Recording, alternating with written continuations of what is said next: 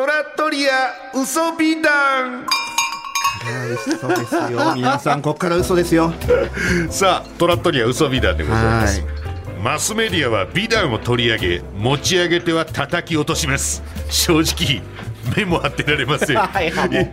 でも嘘の美談なら安心です。今日はねちょっとねお時間がね、はい。だいぶかかりそうなんです。果たして尺に収まるんでしょうか？対策が来ました、はいえーラジオネーム背後 嫌なラジオネームですね。後ろって背後ってことですからね。今からお話しすることは全て嘘なのですが、まあご自分からねもうあまたのフェイクニュースに見習ってほしいですよ。ちゃんと最初にこれをつけるという。今からお話しすることは全て嘘なのですが、はい。今年の夏私が実家に帰った時の出来事を話させてください。全て嘘なんですこの日本語がのね。これが味わい深いんですよね。嘘なんですけどうん。起きた嘘だけど起きた出来はい。事、今年の夏実家に帰った時、うん。はい、高校卒業と同時に実家を飛び出しそれ以降ほとんど連絡も取らずに30年の歳月が過ぎました。実家にいた当時はどことなく家中に漂う重苦しい雰囲気に馴染めず、母の手一つで育てられた私ですが地元に残って就職をするでもなくとにかく家を離れたい。その一心で飛び出した本当に親不孝な愚足でした。愚かな息子愚足。どんな顔で母と会えばいいのだろう。久しぶりやからね、そんなことを考えながら何もかも捨ててきた地元の駅に降り立ちました。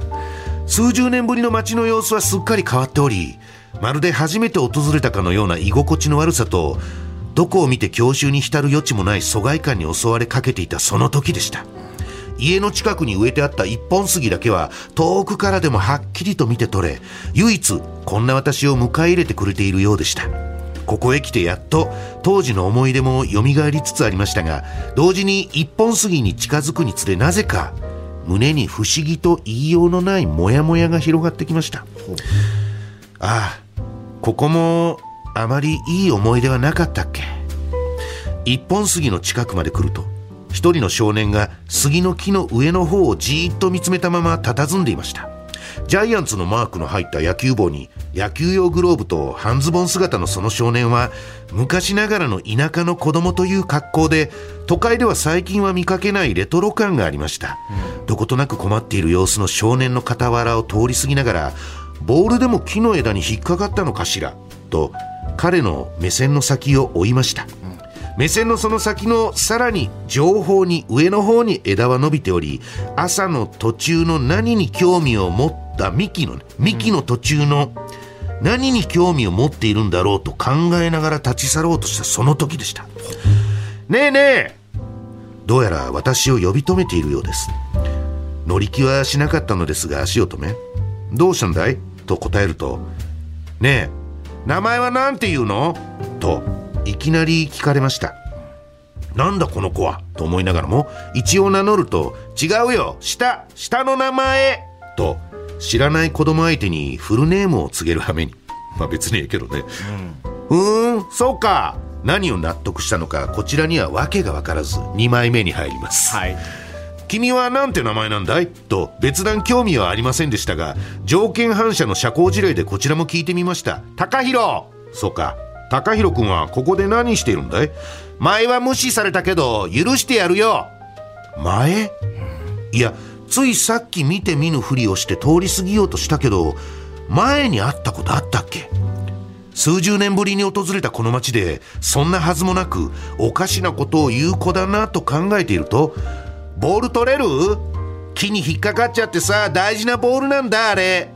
やっぱりボールが引っかかったのか、しかし改めて杉の木を見上げると枝ははるか頭上にその腕を伸ばし素敵な描き方をその腕を伸ばし大人でも到底手の届かない高さでした、い。やあの高さじゃ無理だよ。大事なのかもしれないけど諦めた方がいいねそんなこと言うなよ。まるまる。これはだからこの大人の方の名前ね、私の名前って書いてますけども、と呼び捨てにされこれ以上は関われないとお茶を濁してその場をそそくさと立ち去りました。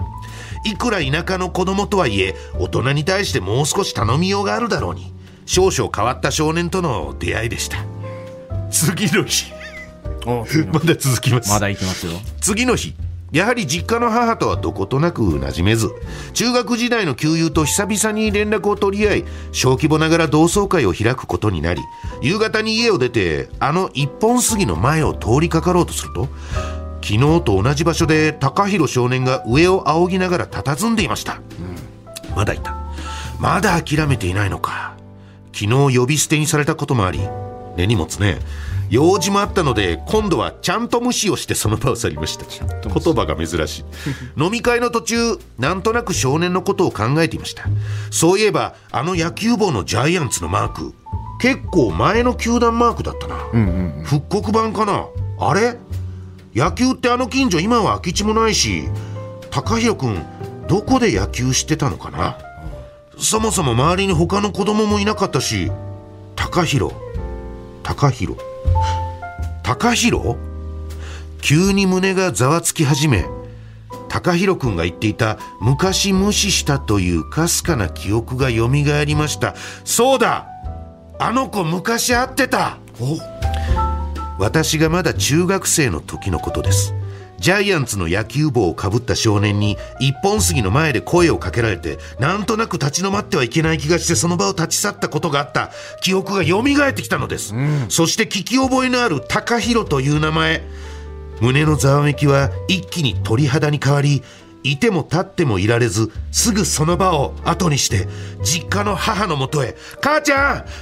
母ちゃん！兄ちゃんの写真見せて！今すぐ!」実は私には亡くなった兄がいました。名前は高弘去年10歳。私が生まれる前の母が妊娠中に木の上から落ちて亡くなったそうです。実の兄とはいえ物心ついた頃には私には兄がいたという実感もなく当時仏壇に手を合わせるものの遺影を直視することもなく40歳も半ばを過ぎようとした今でさえ全く自分には関係のないどことなく他人行儀な希薄な気持ちでいました。兄の死によって沈んだ家の重い雰囲気やいつまでも自分を責め続けている母にもどことなく馴染めず家を飛び出したのもこれが原因でした。母が差し出した小さなアルバムには昨日出会った服と同じ半ズボンに野球帽の高弘兄ちゃんが写っていました。弟が生まれてくることをすごく喜んでてね一緒に野球するんだっていつも言ってたのよ。そう母はよく言っていました。大事だと言っていたあのボールも弟と野球をするのを楽しみにしていたからなのか。木から落ちたのも自分でボールを取りに行こうと思って滑って落ちちゃったのか。名前を聞いてきたのは弟が生まれる前に亡くなったから知らなかったからなのか。中学生の時になんで無視しちゃったんだろう。そんな取り留めのない思いが頭の中を駆け巡りました。兄ちゃんがずっとあの場から離れられないのはもしかするとまだ杉の木にボールが引っかかって残っているからなのかもしれない。そう思うと何としてでもボールを取り戻さなければと私は再び家を飛び出しました。幸い中学時代の同級生の一人が建築関係の社社長になっていて、事情を話して高所作業用のリフトカーを出動してもらいました。兄ちゃんが見上げていた先の当時よりずっと成長した杉の枝の根元を懐中電灯を片手に探していると奇跡的にもええ嘘やけど野球ボールの残骸らしきものが見つかりました。数十年の雨風にさらされ雨風、空気も抜け果てて原型をとどめていないそれはまるで見つけてくれるのを待っていたかのようにそこにありました。仏壇に備えたボールの残骸を前に高弘兄ちゃんの家もどことなく笑って喜んでいるように見えました。今年の夏私はこれまでで初めてと言っていいほど心から兄ちゃんの慰霊に手を合わせそしてこれまで言ったこともない言えなかった言葉を心の中でつぶやきました。兄ちゃんただいま。いや全部嘘なのよ。物語。なげ。いや素晴らしいけども。3枚。長いもう物語。めちゃめちゃ時間かかった。一行目何でしたっけ？一行目何て書いてあったんですか？一行目、え今からお話しすることは全て嘘なのですが。これもちょっと違う次元にね嘘美談が今はい。上がりました。上がりました。上がった瞬間を。ただこれはもう嘘美談とかじゃないです。もう、はい。これはただの物語ですこれは。はい、ということでトラットリア嘘美談でした